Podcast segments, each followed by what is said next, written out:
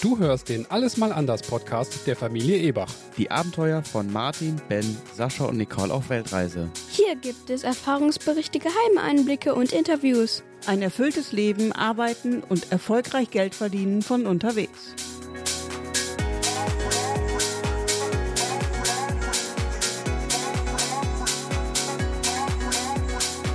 Folge 8. Lombok. Licht und Schatten im Paradies. Was für ereignisreiche Wochen. Lombok, die Nachbarinsel östlich von Bali, war vor wenigen Monaten weltweit in den Medien. Ein Erdbeben der Stärke 6,9 hat im Norden der Insel massive Schäden angerichtet. Dabei sind laut Wikipedia rund 480 Personen verstorben, rund 7800 Menschen verletzt und etwa 350.000 bis über 400.000 Bewohner wurden durch das Erdbeben obdachlos. Lombok war unser erstes Wunschziel nach Thailand, noch bevor wir aus Deutschland abgereist sind. Allerdings hatten unsere Verwandten da schon ihren Urlaub in Bali gebucht. In Thailand waren wir uns absolut sicher, dass wir nach Bali unbedingt nach Lombok wollten. Wir hatten diverse Videos auf YouTube gesehen, die klar gezeigt haben, dass Lombok deutlich schöner als Bali ist oder sein kann. Wenigstens was die Strände betrifft, haben diese Videos auch nicht gelogen. Dann passierte am 5. August das große Erdbeben und machte, wenigstens gedanklich, für uns erstmal einen dicken Strich durch Lombok. Während unseres Aufenthaltes auf Bali hat sich die Lage auf Lombok allerdings entschärft. Auch das Auswärtige Amt hat die Warnung wieder aufgehoben. Als ich dann mit Laura auf den Gillis war, habe ich die Verzweiflung der Menschen gesehen und wie sehr sie auf den Tourismus angewiesen sind. Auch auf Facebook gab es zahlreiche Aufrufe, dass Lombok wieder sicher sei und für den Tourismus offen ist. Also sind wir rüber. Lombok hat gegenüber Bali einige Vorteile. Es ist definitiv nicht so überlaufen wie Bali. Das bedeutet auch, dass Lombok insgesamt deutlich günstiger ist als Bali. Und außerdem gibt es auf Lombok traumhafte, helle Sandstrände mit türkisblauem Wasser. Der Süden von Lombok bietet für alle Leistungsklassen die perfekten Surfkonditionen. Die meisten Straßen, vor allem die strandnahen Ringstraßen, sind sehr neu. Man sieht, dass die Insel erst vor kurzem sehr viel Geld in die Infrastruktur gesteckt hat. Offensichtlich erwartet man hier in den nächsten Jahren deutlich mehr Tourismus. Viele behaupten, dass Lombok heute so ursprünglich sei wie Bali vor 20 Jahren. Das können wir bestätigen. Es gibt weniger Supermärkte, Hotels, Shoppingmöglichkeiten allgemein, Massagesalons, Taxis etc. All das gibt es schon auch auf Lombok, aber eben deutlich weniger davon im Vergleich zu Bali. Nicht alle Airlines fliegen direkt nach Lombok. Es gibt Verbindungen von einigen großen Städten, zum Beispiel von Kuala Lumpur aus. Wenn man auf Bali ist, hat man mehrere Möglichkeiten, um nach Lombok zu kommen. Flieger, Fähre oder Schnellboot. Wir sind geflogen, weil das die schnellste Möglichkeit darstellt. Inklusive Check-in dauert es ungefähr drei Stunden. Der Flug selbst dauert nur 25 Minuten. Mit dem Boot oder mit der Fähre ist man insgesamt gut und gerne fünf bis sechs Stunden unterwegs. Und viel billiger ist es auch nicht. Zu viert fliegt man für circa 120 Euro rüber. Mit der Fähre kostet es die Hälfte und dauert mehr als doppelt so lang. Mit dem Schnellboot geht es zwar etwas schneller, ist aber insgesamt teurer als das Fliegen. Ganz zu schweigen vom Wellengang, der schon mal heftig werden kann. Lombok wird auch gerne die Insel der tausend Moscheen genannt.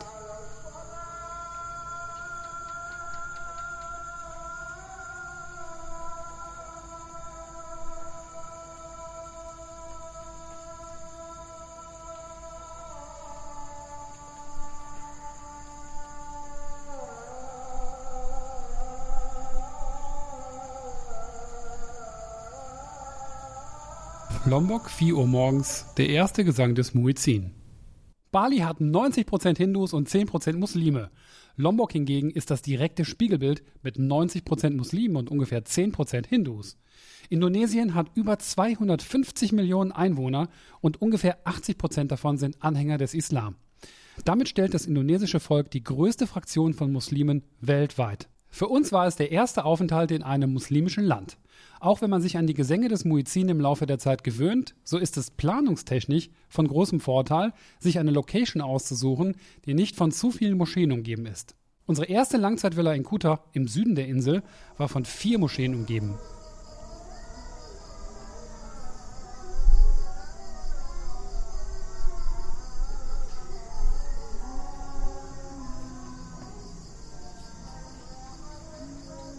Es ist nicht immer einfach, bei dieser Soundkulisse einen Podcast aufzunehmen. Vor allem, wenn die Locals dann auch noch eine Beschneidung feiern, und zwar drei Tage lang.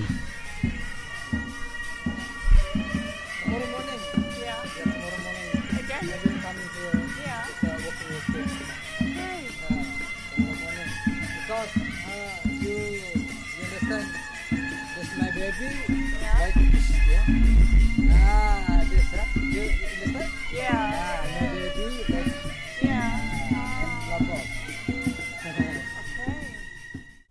Schnipp, schnapp, Vorhaut ab. Wie immer haben wir im Voraus für die ersten fünf Tage eine Airbnb-Unterkunft gebucht.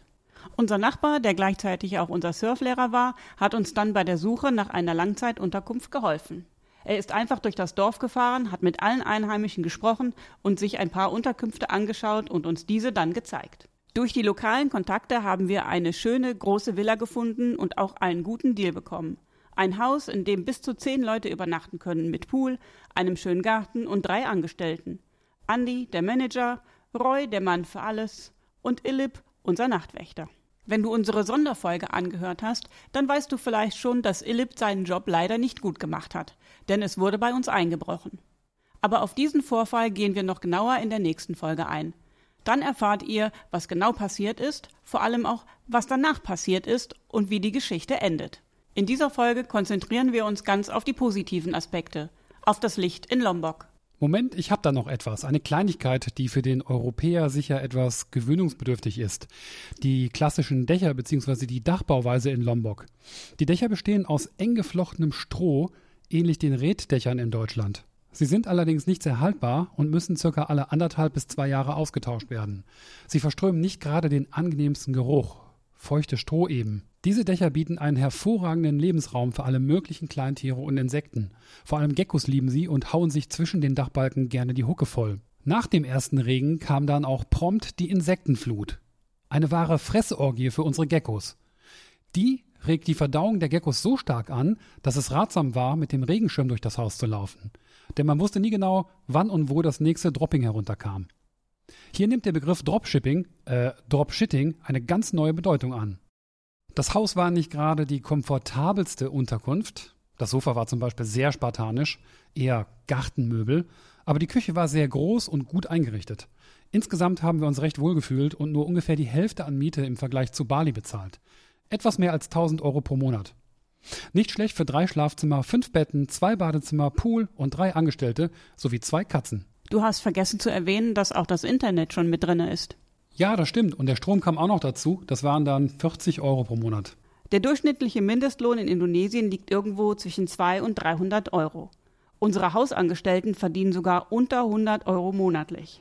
Es ist zwar nicht der härteste Job, weil sie teilweise auch einfach stundenlang rumsitzen, aber sie stehen der Villa schon den ganzen Tag oder die ganze Nacht zur Verfügung.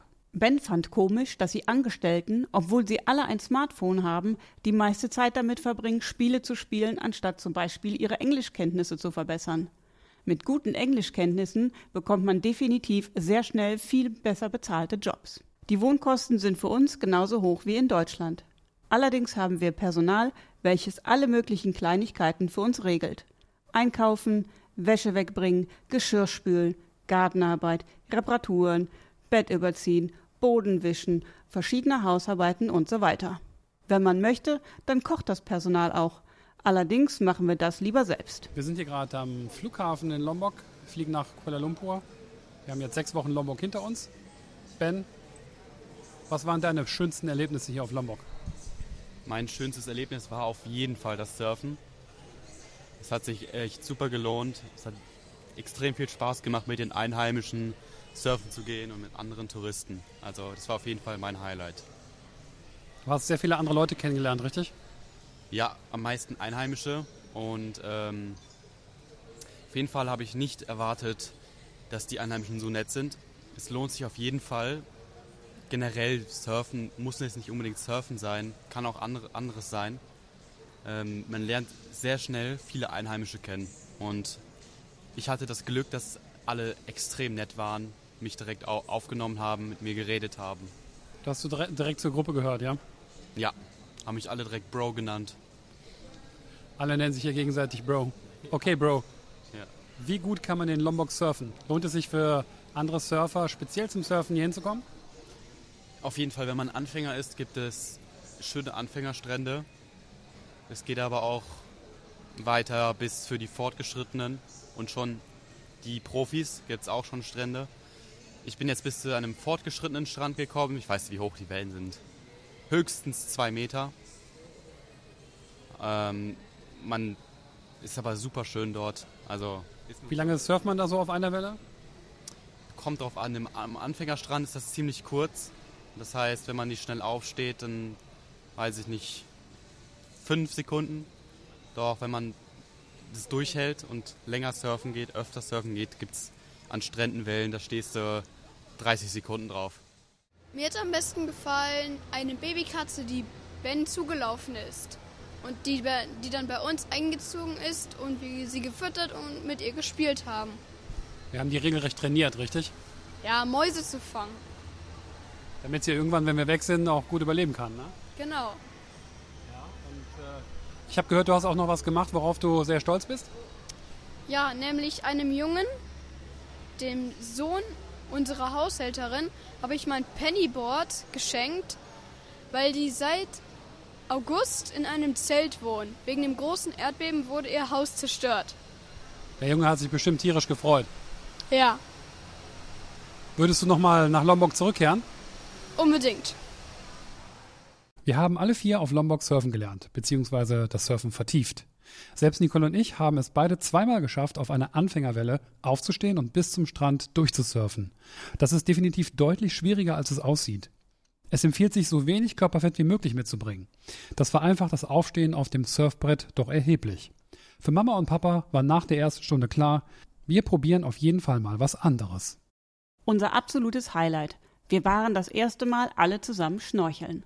Und wir haben Nemo gesehen. Direkt mehrfach. Auch tausende andere Fische und riesige Korallenwälder. Was will man auch schon groß über Fische und Korallen erzählen? Das muss man schon mit eigenen Augen gesehen haben. Nur so viel. Die Gebiete rund um Lombok sind zum Teil noch völlig unberührt. Wenn du noch nie schnorcheln warst, dann sind die Gegenden zwischen Gili Petelu und Pulau Tiger ein echter Geheimtipp. Solltest du mit deiner Familie nach Lombok kommen, hier noch ein paar positive Punkte zu Lombok. Die Menschen. Sie sind immer freundlich, hilfsbereit und dankbar. Alle wollen wissen, wo man herkommt und interessieren sich wirklich für dich. Sie bewundern teilweise die Einsichten von außen, also von uns Touristen, sind sich aber auch aller Unzulänglichkeiten im eigenen Land und der eigenen Kultur durchaus bewusst. Sie nehmen das alles mit einem Lächeln hin. Sie sind völlig unkompliziert und dabei auch sehr intelligent, auch wenn hier und da vielleicht ein wenig die Bildung fehlt.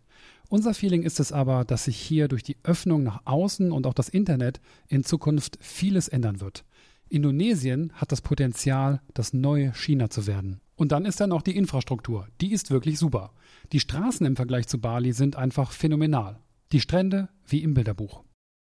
Aus dieser Sicht solltest du auf jeden Fall mit deiner Familie hier hinkommen. Aber wir haben noch mehr über Lombok und die Schattenseiten der Insel zu berichten. Schalte auf jeden Fall in der nächsten Folge wieder ein, wenn du unsere wahre Meinung über Lombok hören möchtest. Wir lassen das Jahr jetzt ruhig ausklingen.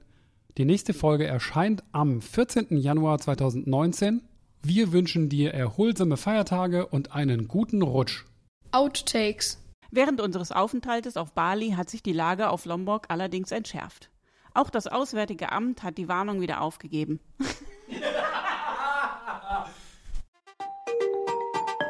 Das war der Alles mal anders Podcast. Hat dir diese Folge gefallen?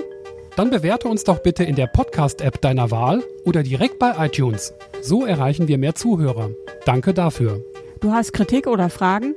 Dann sende uns eine E-Mail an podcast@allesmalanders.de. Den Blog zum Podcast findest du unter allesmalanders.de. Dort kannst du dich auch in unseren Newsletter eintragen. Hier gibt es noch mehr Tipps, Tricks und weitere Informationen über unsere Reisen, Abenteuer, die Arbeit und das ortsunabhängige Geldverdienen. Zum Podcast gibt es Bilder und Videos auf Instagram unter alles.mal.anders. Genauso heißt auch unsere Community auf Facebook. alles.mal.anders. Bis zur nächsten Folge. Ebachs out.